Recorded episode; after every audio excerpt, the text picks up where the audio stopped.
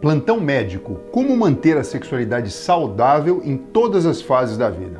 Bom, pessoal, esse programa ele é incrível porque a gente está recebendo uma pessoa que é professora da Faculdade de Medicina da Universidade de São Paulo e grande referência em medicina, principalmente quando o assunto é a vida sexual dos brasileiros. Em 2003, ela coordenou um dos maiores estudos de sexualidade aqui no nosso país, o ProSex, com 7 mil homens e mulheres envolvidos.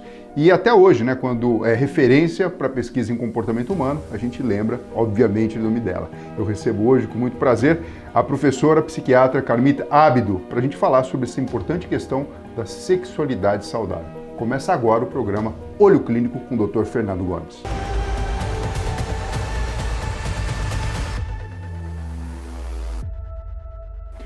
Professora, muito bem-vinda e obrigado pela sua participação. Eu é que agradeço o convite e você sempre me chamando de professora, porque na verdade você foi meu aluno há alguns poucos anos atrás, né, doutor Fernando? Exatamente. Carmita, olha só, eu sei que recentemente você lançou o seu décimo livro e tem um nome que, enfim, provoca, né? Sexo no cotidiano. Né? A gente vê o nome do livro e imagina o quê? O dia a dia, a rotina.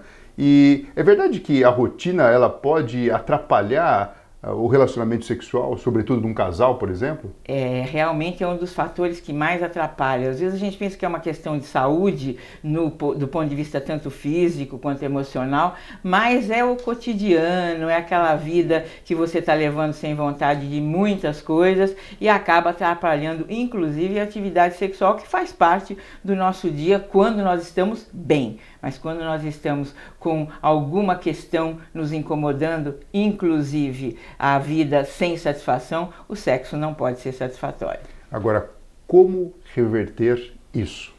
É, vários mecanismos existem, né? Acho que quanto mais criatividade tiver uma pessoa, quanto mais ela puder sair fora da casinha, do seu quadrado, imaginar novas situações, pensar aquilo que ela tem vontade de propor ao seu parceiro, à sua parceira e nunca propôs, vamos lá, vamos ousar, desde que seja consensual as novidades no sexo e o sexo de uma forma geral é saudável, ambos aceitando, ambos se divertindo, ambos tendo algum prazer naquele tipo de ação, sem dúvida devemos praticar dessa forma. Agora sim, conforme o tempo passa, né, é natural da gente entender que o corpo da gente ele, ele muda, né? A vida é desregrada também com uma alimentação, hábitos complicados, né? Às vezes o sedentarismo, tudo isso pode interferir também na vida sexual? Você falou muito bem, tudo que interfere na saúde de uma forma geral interfere na capacidade de ter prazer, de ter satisfação na atividade sexual. O sexo, aliás, ele é um excelente parâmetro de saúde física e emocional. Quando a gente tem um quadro de doença sistêmica, seja uma diabetes, seja um problema cardiovascular, seja uma depressão, o que vai acontecer é que o sexo sofre e ele apresenta a sua forma não satisfatória e não uh, idealizada de se realizar. É um dos primeiros uh, sinais de que a saúde não vai bem é excelente parâmetro, como eu disse. Agora sim, a sexualidade, ela tem mais a ver com amor ou tem mais a ver com desejo?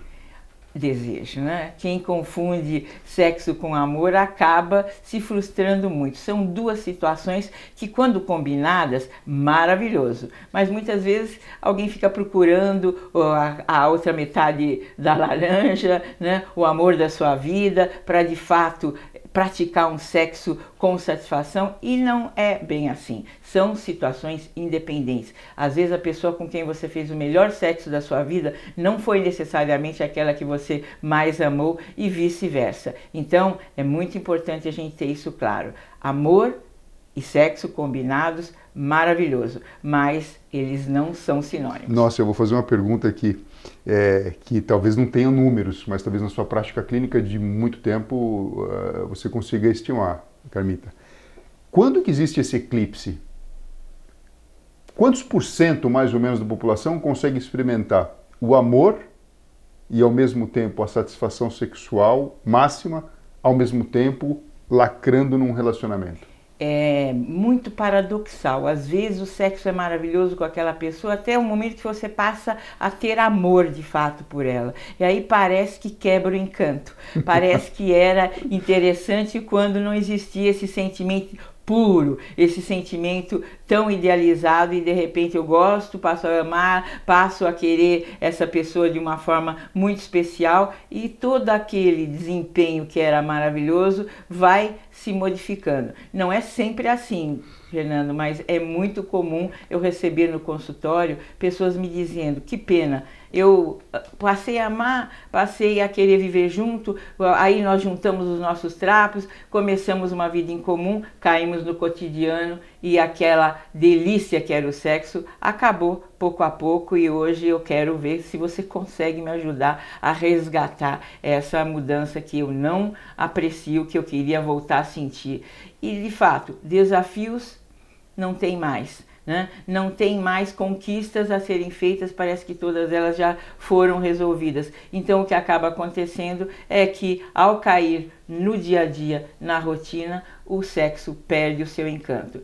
Então, é muito comum amor e sexo se incompatibilizarem, embora a gente viva, e esse é o grande segredo, viver atrás de fazer com que essa compatibilidade volte a existir ou pelo menos permaneça. Agora sim, o que é um parâmetro normal conforme a idade avança? É de se esperar que no momento da adolescência exista um maior encantamento por esse tema e mais aventuras porque tudo é novo. Aí depois vem lá um namoro, um noivado, um casamento, uh, talvez bodas de ouro e assim sucessivamente, todo mundo querendo viver 100 anos. Como é que funciona? O que é um, um parâmetro de sexualidade normal o ato mesmo, eu estou falando, a partir dos 70, 80, 90 anos de idade? Claro que a frequência sexual diminui, isso é natural, porque a necessidade de, de sexo vai se tornando cada vez menor por conta de a gente perder os hormônios, por conta do organismo não ter toda aquela mobilidade, aquela facilidade que tinha tudo fica mais lento. Por que não o sexo também? Mas a vida sexual pode existir até 100 anos, por que não adequada a cada idade. O nosso estudo mostrou que pessoas que podem, que têm condição física, que moram próximas, que têm um ambiente para praticar sexo e são jovens, fazem cinco vezes por semana, se possível. Mas lembre-se que estou falando de antes da pandemia. Depois a gente pode até falar o que, que a pandemia modificou.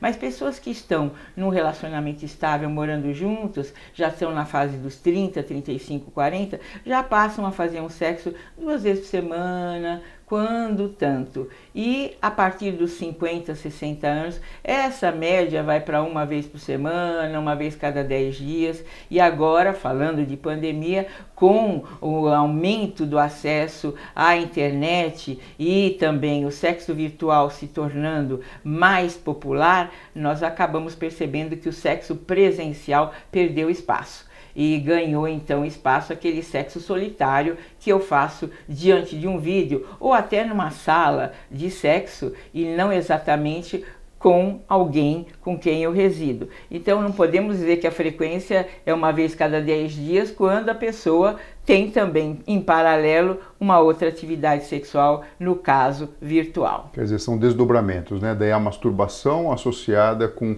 essa comunicação que a tecnologia acaba viabilizando. Isso é saudável?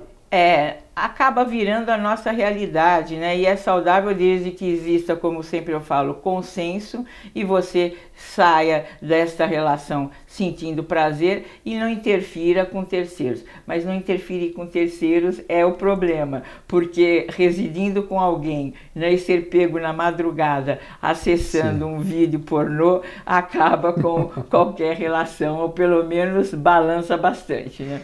Professora, uma pergunta para a gente fechar aqui em alta, tá? Uma vida sexual saudável significa uma vida com orgasmos? Não, não. Até tem um, uma nova proposta que não é tão nova assim, desde os anos 2000, Rosemarie Basson, que é uma pesquisadora canadense, acabou lançando uma outra proposta de ciclo de resposta sexual para a mulher, diferente daquela que é para o homem. Então, aquele modelo tradicional, desejo, excitação, orgasmo, é hoje considerado um modelo essencialmente masculino. Agora, a mulher muitas vezes nos conta que saiu da relação sem orgasmo, mas teve muito prazer em ter intimidade, proximidade física, cumplicidade com a sua parceria. Então, ela não precisa do orgasmo. Mas se o homem não obtém dela o orgasmo, nem ele sai da, daquele relacionamento, daquele ato sexual feliz, mesmo que ele tenha tido o seu orgasmo. Parece que é mais uma necessidade masculina né, de ter o seu e de proporcionar à sua parceira, mulher, do que propriamente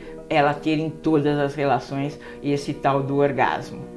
Carmita, muito obrigado pela sua participação sem sombra de dúvida, é um assunto que ele é interminável, né? Porque a gente está falando aqui de saúde, a gente está falando de desejo, estamos falando de funcionamento do corpo, de manifestação do amor, enfim. Vida. Aqui de vida, de vida. Aqui a gente ficaria horas e horas nesse assunto tão apaixonante. Muito obrigado. Eu viu? é que agradeço, agradeço a, a quem está sempre te assistindo e que teve então a gentileza de me ouvir e de me ver. Muito obrigada pelo seu convite e sucesso. Obrigado, professora. A gente vai deixar aqui embaixo o link desse novo livro da professora Carmita Abdo, Sexo no Cotidiano. Um beijo no coração e uma ótima semana para todos nós.